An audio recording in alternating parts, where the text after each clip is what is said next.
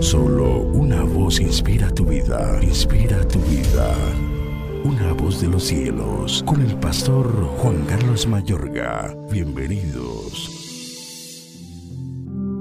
A la mujer dijo, multiplicaré en gran manera los dolores en tus preñeces, con dolor darás a luz los hijos, y tu deseo será para tu marido, y él se enseñoreará de ti. Y al hombre dijo, por cuanto obedeciste a la voz de tu mujer y comiste del árbol de que te mandé diciendo, no comerás de él, maldita será la tierra por tu causa, con dolor comerás de ella todos los días de tu vida, espinos y cardos te producirá y comerás plantas del campo, con el sudor de tu rostro comerás el pan hasta que vuelvas a la tierra, porque de ella fuiste tomado, pues polvo eres y al polvo volverás. Y llamó Adán el nombre de su mujer Eva, por cuanto ella era madre de todos los vivientes. Y Jehová Dios hizo al hombre y a su mujer túnicas de pieles y los vistió.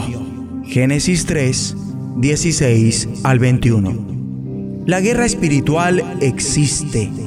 La manifestación de Dios está enfocada de forma particular en la redención. Se centra en la labor del Creador para acercar una vez más así, luego de la caída, a hombres y mujeres. Dios no solamente se presenta a la raza humana con juicio por su rebelión contra su dominio y señorío, sino que además lo hace con salvación, redención, liberación provee a la primera pareja pecadora vestidos para cubrir una de las consecuencias de su pecado, el sentimiento de vergüenza por su desnudez.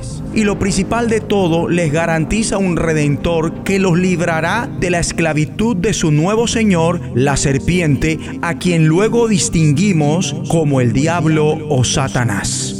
El resto de las escrituras, a partir de Génesis 4 hasta Apocalipsis 22, es la crónica de cómo Dios proporciona salvación, redención, liberación a hombres y mujeres pecadores.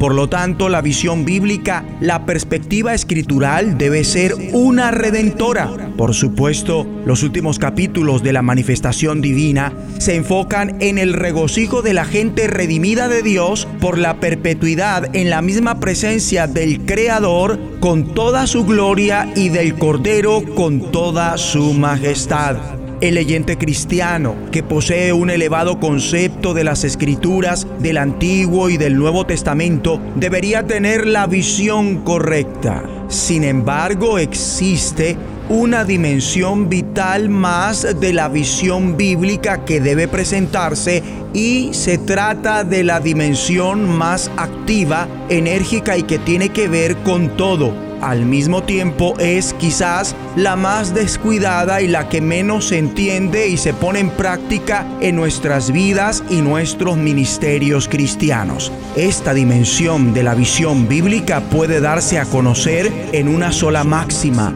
Hoy por hoy, esta realidad existe en un estado de conflicto o guerra espiritual. Para expresarlo en otras palabras, en el cosmos hay una dualidad alterada. El reino de Dios y el reino sobrenatural maligno libran una brutal batalla entre sí. Mi amigo y amiga, la realidad es que el bien y el mal actual no existió jamás en un principio ni lo será en el futuro.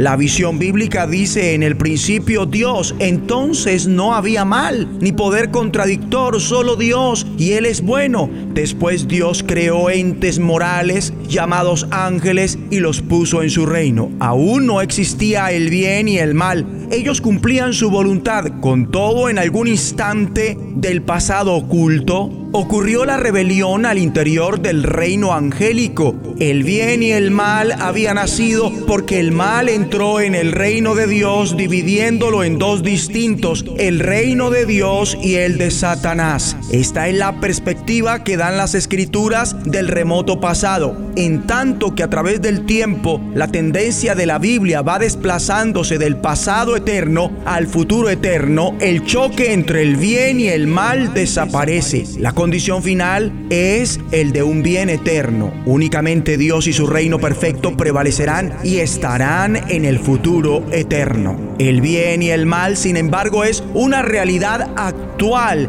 El cosmos se halla en un estado de conflicto celestial a nivel terrenal o guerra espiritual. El bien y el mal celeste es una realidad. En el cielo existe la guerra espiritual. Igualmente ocurre con el bien y el mal terrenal. En este planeta ruge la guerra espiritual. Algo debe quedarnos bien claro. Esto no es simplemente una lucha entre el bien y el mal, ni una batalla entre lo correcto y lo equivocado, o entre la luz y las tinieblas, tampoco entre las fuerzas positivas que intentan de preservar la vida y el orden en el cosmos y las negativas que intentan destruirlos. La perspectiva correcta es la bíblica, un conflicto sin tregua en dos frentes.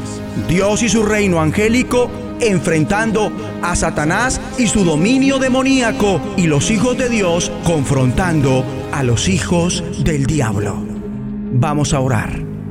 Dios Padre, gracias por abrir nuestros ojos a una realidad espiritual. La batalla entre tú y Satanás y entre los hijos de Dios y los de las tinieblas. Ayúdanos a prevalecer sobre el mal como un día tú y tu reino perfecto prevalecerán en el futuro eterno. Mediante Jesucristo te lo pedimos. Amén. De los cielos, escúchanos, será de bendición para tu vida. bendición para tu vida.